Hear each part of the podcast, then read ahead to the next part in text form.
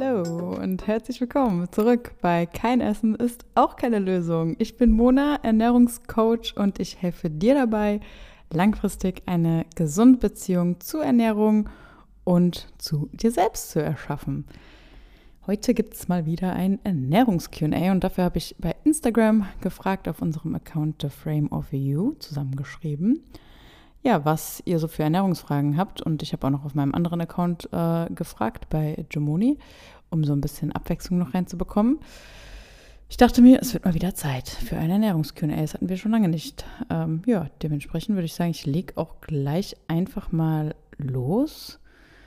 Denn wir haben ein paar Fragen. Also ich habe jetzt extra mal nicht so viele, damit die Folge nicht so lang wird. Wobei, ich kann eigentlich noch einen kleinen Pre-Talk machen, oder? Bisschen, bisschen noch erzählen, was so los war die letzte Woche. Wir haben, ähm, ja, wir haben heute Freitag. Ich nehme heute auf am Freitag und am Montag kommt die Folge raus. Ich bin fast auf dem Sprung, denn ich werde, ich werde gleich auf jeden Fall in den Zug springen und ähm, ja, mich auf ein Tanzwochenende begeben. sehr, sehr cool. Ich bin schon gespannt und freue mich auf jeden Fall. Um, ähm, anyway, diese Woche war auch was richtig, richtig Cooles, denn der Mindful Eating Club, da hatten wir jetzt die ganze Zeit, hatten wir noch Anmeldephase letzte Woche und diese Woche sind die neuen gestartet bei uns im Mindful Eating Club. Und ja, da hatten wir gestern den ersten Call, es war sehr, sehr schön. Und äh, ich freue mich schon total, dass wir jetzt wieder neuen Frauen dabei helfen können, ja, langfristig wirklich eine gesunde Beziehung zu sich selbst, zur Ernährung, zu Sport und zu ihrem eigenen Körper wiederzufinden. Das ist wirklich so meine Herzensarbeit. Ich meine, das ist ja auch mein Hauptjob. Also ich bin ja ähm, hauptberuflich auch mit The Frame of You unterwegs und das jetzt schon seit drei Jahren. Und dementsprechend freue ich mich, dass äh, ja, da einige Frauen den Mut gefasst haben, ja, endlich diesen Schritt zu gehen und auch zu sagen, okay, ich nehme jetzt Unterstützung an, ich will das jetzt wirklich machen und sich committed haben. Mega, mega cool. Ansonsten beim 1 zu 1, was da so los? Ähm, da habe ich ja auch noch ein paar auf jeden Fall im 1 zu 1. Ähm, da hatte ich ein paar Calls, wie immer. Das, ist, äh, das läuft auch sehr, sehr schön. Freut mich total, da auch zu helfen. Das äh, ist nochmal ein bisschen was anderes als das Gruppencoaching der Mindful Eating Club. Aber ähm, genau, die, die bei mir im 1 zu 1 sind, die sind ja auch im Gruppencoaching mit dabei oder haben die Möglichkeit zumindest. Falls dich das interessiert, weißt du Bescheid, immer alles in den Show Notes. Ja, sonst gibt es eigentlich nichts Großes zu erzählen. Ich würde sagen, ich starte jetzt, weil sonst verpasse ich noch meinen Zug. Alright, ähm, genau, ich fange einfach mal mit der ersten Frage an und die lautet, wie baue ich meinen Stoffwechsel auf? Hm, gleich mal eine spannende Frage am Anfang. Dazu habe ich ja schon mal quasi eine ganze Folge gemacht ähm, zum Thema Stoffwechsel, eingeschlafener in Anführungszeichen Stoffwechsel, ähm, wie man damit umgeht. Das war Folge 16, also gerne mal nach unten scrollen, scrollst ein bisschen, aber ja, da habe ich eine ganze Folge drüber. Vorab, es gibt keinen eingeschlafenen Stoffwechsel, weil wenn dein Stoffwechsel eingeschlafen wäre, dann wärst du tot. Was tatsächlich jedoch existiert, ist ein adaptierter Stoffwechsel. Das bedeutet, der Körper passt sich irgendwo auch an. Der ist ja sehr klug, der will eigentlich immer überleben. Das ist sein Hauptziel. Dem sein Hauptziel ist nicht, möglichst shredded zu sein, möglichst irgendwelchen Idealen zu entsprechen, sondern er möchte einfach überleben und gesund sein. Wenn du also längere Zeit in einem recht hohen Defizit bist, beziehungsweise recht wenig Kalorien zu dir nimmst, dann ja, findet es dein Körper natürlich nicht ganz so geil. Denn dein Körper denkst, denkt dann vielleicht, okay, du bist in einer Hungersnot und stirbst bald, wenn du nicht genug Essen bekommst. Er will also kein Fett verbrennen. Und dann führt er so ein bisschen auf Sparflamme. So kann man sich das vereinfacht vorstellen, glaube ich. Ähm, genau, das bedeutet, dein Körper arbeitet einfach effizienter. Das heißt nicht, dass er auf Sparflamme fährt im Sinne von, oh, ich habe jetzt keinen Bock mehr, so, sondern er ist, wird einfach effizienter, weil er ist schlau. Wie gesagt, er hat vielleicht ein anderes Ziel als du, wenn du irgendein Ideal verfolgst und verbrennt dadurch dann auch einfach weniger Kalorien. Das findet einmal in den Prozessen im Körper statt, die du so gar nicht mitbekommst vielleicht. Ähm, drückt sich aber auch durch weniger Bewegung im Alltag ganz oft aus, was du selbst vielleicht auch nicht ganz so wahrnimmst, aber tatsächlich ganz häufig passiert. Ähm, das heißt, du hast dann einfach weniger Energie, logisch, weil du quasi weniger Brennholz ins Feuer wirfst ähm, durch deine niedrige Kalorienzufuhr und stehst ja vielleicht nicht nochmal extra auf, um irgendwas zu holen, bewegst dich einfach langsamer oder machst weniger kleine Bewegungen, wie jetzt irgendwie so mit den Händen irgendwie was auf dem Tisch so oder sowas oder mit den Füßen wackeln oder hin und her wackeln im Sitzen. Ähm, ja, das alles fällt einem bewusst eben oft gar nicht so auf und macht natürlich trotzdem einen riesen Unterschied. Ähm, in der Summe zumindest. Also wenn man das aufs Ganze sieht. Und auch ein weiterer Punkt, ähm, reduzierte Muskelmasse. Ne? Das kann auch ein Faktor sein, wieso du am Ende weniger verbrauchst.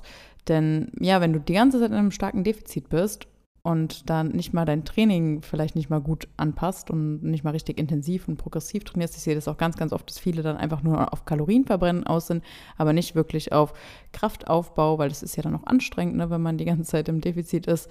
Ja, dann wird dein Körper sich ja auch erst bei den Muskeln bedienen, ne, bevor er die wertvollen Fettreserven angeht. Also diese Muskeln, die wir ja als schön ganz oft betrachten, zumindest in der Fitnessbubble oder so, oder gesellschaftlich vielleicht auch, ähm, das sind ja meistens keine Muskeln, die der Körper unbedingt jetzt braucht. Also das sind ja eher dann Schönheitsideale. Ähm, klar braucht der Muskulatur super wichtig, auch Kraftsport super wichtig ähm, für die Gelenke zum Schutz etc. Aber das, was man von außen so krass sieht, das ist ja meistens eher etwas, was wir machen, weil es einfach schön aussieht. So, ne? Also klar das andere Vorteile noch ab und zu, aber ja, an sich braucht dein Körper das jetzt nicht unbedingt, das ist eher Luxus für den und dementsprechend nimmt er natürlich eher erstmal die Muskeln gerne statt jetzt die wertvollen Fettreserven, weil das ist ja für richtige Hungersnöte quasi. Naja, also nehmen wir jetzt mal an, du bist wirklich in dem Status, dass du sagst, oh, irgendwie habe ich echt so einen adaptierten Stoffwechsel anscheinend. Ähm, auch da kurzer Spoiler, manche denken das auch einfach nur. Äh, es ist aber gar nicht so. Also das ist auch wieder diese subjektive Wahrnehmung, da auch sich mal zu fragen, okay, esse ich denn so viel, wie ich denke? Oder wird es dann doch mal hier und da noch irgendwo was nebenbei? Ähm, bewege ich mich wirklich so viel, wie ich das denke? Ne? Also keine Frage, manche tun das wirklich oder unterschätzen es sogar, aber manche überschätzen es auch. Also nur da der kleine Hinweis. So, nehmen wir mal an, du bist aber in diesem Status. Wie baust du den dann wieder auf? Ne? Ähm, wie gesagt, ich habe da eine ganze Folge zu, aber trotzdem hier nochmal so einen kleinen Recap, weil es jetzt auch gefragt wurde und die Folge ist einfach schon eine ganze Weile her. Ja, indem du einfach genau dagegen arbeitest. Ne? Also was dazu geführt hat, dass er jetzt so runtergefahren ist. Also es gibt keine Magic-Pillen, kein spezielles Lebensmittel allein und auch kein Zitronenwasser trinken am Morgen wird dazu führen, dass du auf einmal 500 Kalorien täglich mehr verbrennen wirst. Also lass dir da auch keinen Quatsch erzählen. Ich sehe das immer wieder bei irgendwelchen Reels oder so, dass dann da äh, irgendwie so, ja, trink hier Zitronenwasser am Morgen und dann äh, kurbelst du deinen Stoffwechsel so an, du wirst ganz schnell Fett verbrennen. Ja, natürlich ist es nicht schlecht, Zitronenwasser zu trinken so oder Zitrone zu konsumieren konsumieren oder Wasser zu trinken. Ähm, aber du wirst davon nicht krass abnehmen. Naja, stattdessen achte auf eine ausreichende Energiezufuhr, ähm, eine ausbalancierte Makroverteilung vor allem, steiger deine Kalorien auch wieder schrittweise, wenn du sehr niedrig bist. Ähm, das nimmt die Angst auch etwas, wenn du das schrittweise machst, statt jetzt irgendwie von Ahnung, sagen wir, du bist bei 1200 Kalorien, dann auf einmal sagt, ja, okay, ich erhöhe das auf 2000. Ähm, das gibt dem Körper einfach mehr Zeit, wenn du das schrittweise machst, ne, sich da auch anzupassen. Ich meine, du kannst es auch anders machen, aber dann musst du damit leben quasi, dass dein Körper wahrscheinlich, ja, in den meisten Fällen sehr krass darauf reagiert, vielleicht sehr starke Wassereinlagerungen hat und so weiter. Also Wassereinlagerungen können natürlich generell sein bei dem ganzen Thema, das sollte man sich immer bewusst machen, aber es lohnt sich ja und es ist ja auch nur temporär. Ähm, achte auch auf genug Bewegung im Alltag, also nicht nur, Sport, nicht nur Sport, öfter auch mal aufstehen etc. Das summiert sich auch und da einfach mal so ein bisschen den Körper in Schwung bringen. Auch ganz, ganz wichtig, vor allem in Zeiten, wo die meisten einfach nur sitzen den ganzen Tag. Dann natürlich Muskelaufbau, so Krafttraining. Arbeite da auch mit einem sinnvollen Trainingsplan oder also hol dir vielleicht auch das Wissen, das du brauchst, um dir äh, einen sinnvollen Trainingsplan überhaupt mal zu erstellen oder also hol dir auch Unterstützung an die Seite. Ne? Da gibt es ja auch Personal Trainer oder extra Leute, die ja spezialisiert drauf sind. Also ich mache ähm, im 1 zu 1 mache ich auch mit meinen äh, Coaches auf jeden Fall ähm, Trainingspläne, die ich erstelle für zu Hause oder für ähm, fürs Gym. Ähm, aber wenn du jetzt sagst, du willst zum Beispiel nur dich auf Trainingsplan oder sowas fokussieren, dann gibt es natürlich auch Leute, die darauf spezialisiert sind. Ansonsten, wenn du sagst, okay, ich brauche eigentlich einfach nur das Wissen, dass ich das mal strukturiert für mich angehen kann und ich möchte auch ähm, nicht irgendwie abhängig sein von irgendwem und will einfach nur das Wissen, da haben wir zum Beispiel auch einen ähm, Fitnessguide, ähm, da habe ich wirklich so mein ganzes Wissen reingepackt, was wirklich, wirklich wichtig ist, um einen strukturierten, guten Trainingsplan zu erstellen, damit du auch wirklich Progress machst langfristig.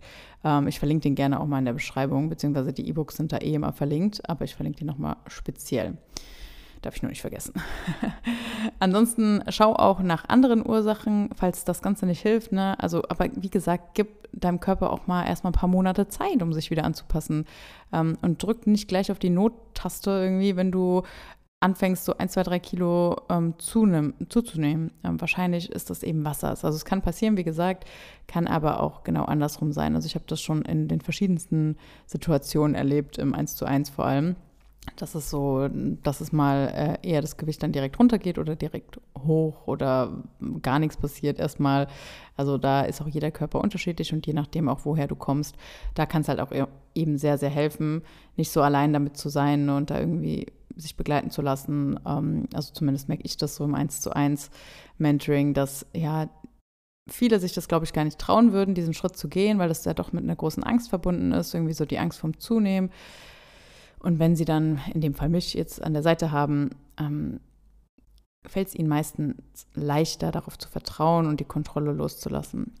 Naja, ähm, andere Ursachen, warum du auch das Gefühl haben könntest, dein Stoffwechsel ist zu langsam, sind natürlich auch Erkrankungen, wie zum Beispiel irgendwie was, was mit der Schilddrüse, ähm, wobei da ja auch oft irgendwie Nährstoffmangel dahinter liegen kann.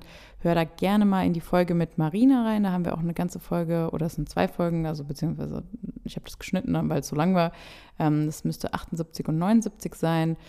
Da ähm, hat Marina auch ganz, ganz viel aus ihrer eigenen Geschichte erzählt, was so äh, Schilddrüse angeht.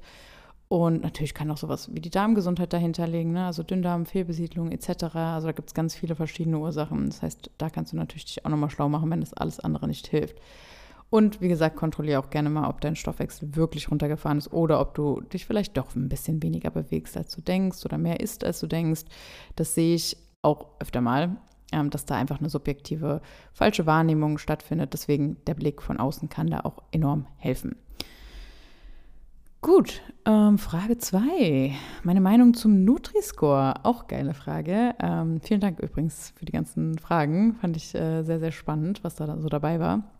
Ähm, ja, der Nutri-Score, falls du das nicht kennst, das ist erstmal eine freiwillige Lebensmittelkennzeichnung durch Produzenten, also durch die Hersteller. Der zeigt so auf einer Farbskala von A bis E, wie ausgewogen ein Produkt zusammengesetzt ist. Also A ist so das Beste und E ist das Schlechteste. Also A ist dann grün und E ist rot. Mit dem Nutri-Score können dann auch ähnliche Lebensmittel auf einen Blick miteinander verglichen werden. Also man muss da immer gucken, das wusste ich auch lange nicht tatsächlich am Anfang, ähm, dass es eher so in Kategorien eingeteilt ist. Also du kannst jetzt nicht irgendwie die, den Nutri-Score von Nudeln mit dem Nutri-Score von Joghurt oder so vergleichen, sage ich jetzt mal. Ne? Also da, da, musst du ähm, gucken, dass das ist eher so im Vergleich zu der einzelnen ähm, Produktkategorie gedacht. Anhand von verschiedenen ähm, Kriterien wird es dann beurteilt, das Produkt. Also man schaut nach positiven Eigenschaften, wie zum Beispiel das Ballaststoffgehalt, äh, Gemüseanteil und auch negativen Eigenschaften. Also ähm, was für die, die diesen Nutri-Score hergestellt haben quasi. Darunter fällt ist dann zum Beispiel auch der Kaloriengehalt. Ähm, was ich ein bisschen problematisch finde, weil das vermittelt ja auch wieder, dass der Kaloriendicht gleich schlecht ist, was ja nicht stimmt. also nicht unbedingt. Klar, wenn man dann dazu, davon zu viel isst und nur das, dann wird, werden die meisten wahrscheinlich nicht satt und essen zu viel und kommen vielleicht ins Übergewicht etc. Aber an sich ist ja Kaloriendicht nichts Schlechtes. Ähm, gesättigte Fettsäuren fallen unter diese negativen Eigenschaften, die da genannt werden, ähm, aber auch Zucker und Salz zum Beispiel. Ja, die Vorteile von dem Nutri-Score, ähm, beziehungsweise der Theorie davon und dem Gedanken dahinter ist ja, dass es relativ einfach zu verstehen sein soll. Ähm, diese Vergleichbarkeit soll hergestellt werden, wie gesagt, nur innerhalb den Produktgruppen. Ich glaube, das wissen auch viele gar nicht. Ähm, es ermutigt auch, ja, Lebensmittel mit höherer Nährwertqualität zu wählen, vielleicht. Ne, wenn man sieht, uh, das ist was grün, dann nehme ich doch eher das. Ähm, und es gibt auch vielleicht auch Anreize ne, für Hersteller, gesündere Produkte zu entwickeln, gesünder in Anführungszeichen, und zu bewerben, da Produkte mit einem besseren Nutri-Score tendenziell ja auch beliebter sind bei Verbrauchern. Also das macht ja dann schon was mit einem, wenn man das sieht, so, na, okay, es ist ein A, es ist ein E, etc. Nachteile sehe ich vor allem bei der praktischen Umsetzung jedoch. Also teilweise ist es ja überhaupt nicht richtig nachvollziehbar, wieso manche Lebensmittel, die eigentlich total gesund und nährstoffreich sind, eher schlecht bewertet werden und andere, die genau das Gegenteil sind, also eher nährstoffarm sind, beziehungsweise trotzdem ja jetzt nicht unbedingt äh, zu einer unverarbeiteten, gesunden, äh, ausgewogenen Ernährung gehören, auch wenn man sie natürlich trotzdem mal einbauen kann. Aber jetzt ein gutes Beispiel, zum Beispiel Fruchtzwerge haben irgendwie so ein ähm, ja, Nutri-Score von B, meine ich, und Olivenöl von D, so Y. Also ja, da fließen halt viele Beurteilungen nicht mit rein. Ne? Also positive Inhaltsstoffe wie zum Beispiel Omega-3-Fettsäuren und manche Vitamine etc. Das findet dann in der Bewertung nicht so richtig konkret statt. Und ähm, ja, an sich muss man auch sagen, ein Label wie der Nutri-Score eignet sich vor allem für komplex zusammengesetzte und stark verarbeitete Lebensmittel und jetzt eben nicht die unverarbeiteten, also auf einer Banane oder einem, einem Apfel oder so, ist ja jetzt kein Nutri-Score drauf. Ist ja nur für verarbeitete Produkte. Ähm, generell werden da die Lebensmittelportionen auch nicht wirklich beachtet. Das heißt, der Nutri-Score berücksichtigt ähm, da jetzt nicht, wie viel du davon eigentlich isst. Das ist auf 100 Gramm gesehen, so wie ich es verstanden habe. Das verteufelt damit natürlich auch schnell Lebensmittel und fördert auch so eine pauschale Kategorisierung. Also Beispiel, du konsumierst ja jetzt zum Beispiel in der Regel keine 100 Gramm Olivenöl. Also wobei ich auch sagen muss, ich finde es auch ein bisschen schwierig, das auf Portionsgrößen zu rechnen, weil das ja bei jedem anders ist. Ne? Wir kennen es alle, so Portionsgrößen. Wie oft habe ich mir in meinem Leben gedacht, was ist das für eine Portionsgröße? davon esse ich vier. So, also, so, welche, welches Wesen ist das so? so ungefähr. Oder so ist es für Kinder die Portionsgröße so ungefähr? Ähm, also, ja, da wird natürlich auch ganz oft geschummelt bei Portionsgrößen, äh, damit die Nährwerte besser sind oder die Kalorien niedriger, ne? Vor allem bei sowas wie Cornflakes oder so, ein Klassiker. Ähm, ja, Hersteller können auch ihre Produkte durch Rezepturveränderung natürlich schön rechnen, sollte man vielleicht auch nochmal beachten. Besonders wenn die jetzt irgendwie zwischen so einer Grenze, zwischen zwei Stufen, zwischen Ahnung, B und C zum Beispiel stehen, ähm, dann können bereits geringe Veränderungen zu einer besseren Bewertung führen, was natürlich jetzt nicht heißt, dass es krass viel besser geworden ist dadurch, weil da jetzt ein Gramm weniger davon drin ist oder so. Ähm, und es berücksichtigt auch keine Aromen oder Zusatzstoffe etc., was da noch so alles drin sein kann. Das sollte man auch wissen. An sich ist das, wie gesagt, ja eine freiwillige Kennzeichnung. Und ähm, ja, da entscheidet ein Unternehmen, okay, möchte ich das überhaupt oder möchte ich das nicht? Was jedoch gesagt werden sollte, wenn sich ein Unternehmen dafür entscheidet, weil ich habe mich auch gefragt, okay, warum sollte man dann jemals als Unternehmen sagen, wenn man irgendwie ein Produkt hat, wo ein E drauf ist, so warum sollte ich das machen? Ähm, das Unternehmen entscheidet sich generell für den Nutri-Score und dann muss es das für alle Produkte machen der Marke. Also es geht nicht nur für ein Produkt. Das finde ich wiederum ganz nice eigentlich. Naja, also all in all, meine Meinung zum Nutri-Score, nett gedacht, aber ah, schwierig in der Umsetzung. Ich glaube, da muss generell auch noch mehr Aufklärung einfach zu Ernährung stattfinden.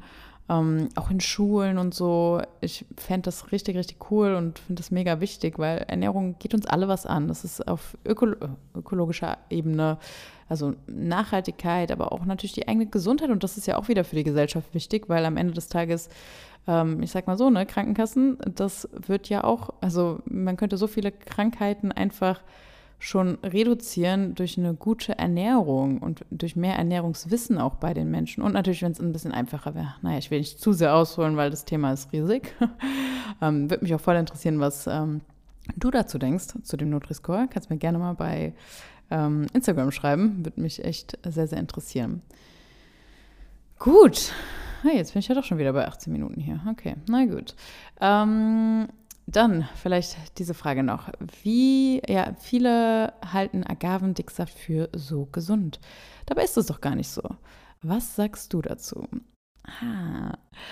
Generell finde ich, das ist oft so ein bisschen Schönrederei. Also bei Honig erlebe ich das auch krass oft, dass Leute irgendwie denken, boah, das ist so mega gesund, so wenn ich krank bin, dann Honig und so weiter. Ganz ehrlich, am Ende ist das alles, diese ganzen Sirup-Sachen und was weiß ich, ist irgendwie Zucker, so ja, kurzkettiger Zucker so, egal in welcher Form, mit halt ein paar Nährstoffen. Manche haben ein paar mehr Nährstoffe, manche ein paar weniger. Ähm, bei Agavendicksaft muss man auch dazu sagen, ist jetzt nicht sonderlich nachhaltig. Das kommt in der Regel von weit weg. Ähm, sollte man vielleicht auch nochmal da bedenken. Ja, und wie jeder andere Pflanzendicksaft und jeder andere Sirup ist auch Agavendicksaft ja letztendlich, wie gesagt, nur dickflüssiger Zucker eigentlich im Großen und Ganzen, um es mal hart zu sagen. Also wirklich gesünder will, würde ich das jetzt nicht nennen. Also da aber auch wieder die Frage, was ist gesund, ne? Ähm, da der Sirup auch hauptsächlich aus Fructose besteht und ähm, dadurch hat er auch eine höhere Süßkraft als Industriezucker. Das ist vielleicht ein Vorteil für manche. Ähm, ja, aber dieser Fructoseanteil, der liegt halt irgendwie bei 70 und 75 Prozent. Aber am Ende würde ich sagen, du brauchst jetzt nicht da generell vor Angst haben. Ne? Also am Ende muss man das ja auch in Relation sehen. Wie viel nimmst du denn davon zu dir? Also du nimmst ja keine 100 Gramm Agavendicksaft jetzt auf einmal auf dein Brot zu dir oder sowas. Wie gesagt, auch, aber da auch die andere Seite, ne? weil dann wird ja oft gesagt, das ist ballaststoffreich oder so. Ja, wow, wenn du jetzt irgendwie 5 Gramm Agavendicksaft nutzt, ja, okay, das hat jetzt nicht so krasse Auswirkungen, ne? Wenn du dann da irgendwie so 0,5 Gramm Ballaststoffe hast, dann ist lieber Gemüseobst oder so. Ähm, da können wir auch eine ganze Folge zu machen zu Zuckeralternativen. Äh, wird, wurde hier auch nochmal gefragt. Also was, was ich halte von, als nächste Frage auch vielleicht gleich, was hältst du von Dattel- und Reissirup? Ähm, ist das besser als Agavendicksaft? Tendenziell mache ich da persönlich jetzt keine Riesenunterschiede, weil klar kann man das jetzt so totrechnen und sagen, ah, das hat ein bisschen mehr Ballaststoffe, ein bisschen mehr Nährstoffe hiervon und so. Aber wie gesagt, am Ende, wie viel benutzt du denn davon? Also das ist ja nicht so, dass man das massenhaft benutzt und dann ähm, ist es auch eigentlich wieder fast irrelevant. Und das wird jetzt keinen Riesenunterschied machen. Also ich benutze ganz gerne auch so Datteln einfach so im Ganzen quasi zum Süßen oder Dattelpaste gibt es ja auch statt Sirup. Ähm, das ist dann nochmal ein bisschen weniger unverarbeitet, dementsprechend ein bisschen mehr Stoffe, aber auch da wieder, ne? Also sind, das sind Kleinigkeiten, ne? Ähm, mach dir da auch keinen zu großen Kopf. Also guck erstmal, wie viel du überhaupt davon benutzt. Ähm, sonst, ganz ehrlich, sind deine Kopfschmerzen, die du davon bekommst, weil du das da denkst, schlimmer als die 5 Gramm Sirup für deine Gesundheit. Naja, gut. Ähm, ich habe jetzt auch eigentlich noch, noch ein paar äh, Fragen offen, aber jetzt sind wir schon irgendwie bei 20 Minuten. Das hätte ich jetzt nicht gedacht ich muss auch gleich los. und deswegen mache ich jetzt hier mal einen Cut, äh, lass die Folge so, wie sie ist und mache nächstes Mal gerne weiter. Ich mache vielleicht dann einfach mal einen zweiten Teil noch. Ähm, unter anderem habe ich hier noch die Fragen, was deiner Meinung nach die beste Basis für pflanzliches Protein ist, ähm, wie man vegane Proteinquellen am besten kombiniert bezüglich dem Aminosäurenprofil und vieles, vieles mehr. Ähm, vielleicht gebe ich dann auch noch mal ein paar die Chance, noch andere Fragen zu stellen. Und äh, dann mache ich einfach nochmal eine QA-Folge. Wir sehen uns ja jeden, wir hören uns jeden Montag. In diesem Sinne, ich muss los. Bis nächsten Montag. Macht's gut. Ciao, ciao.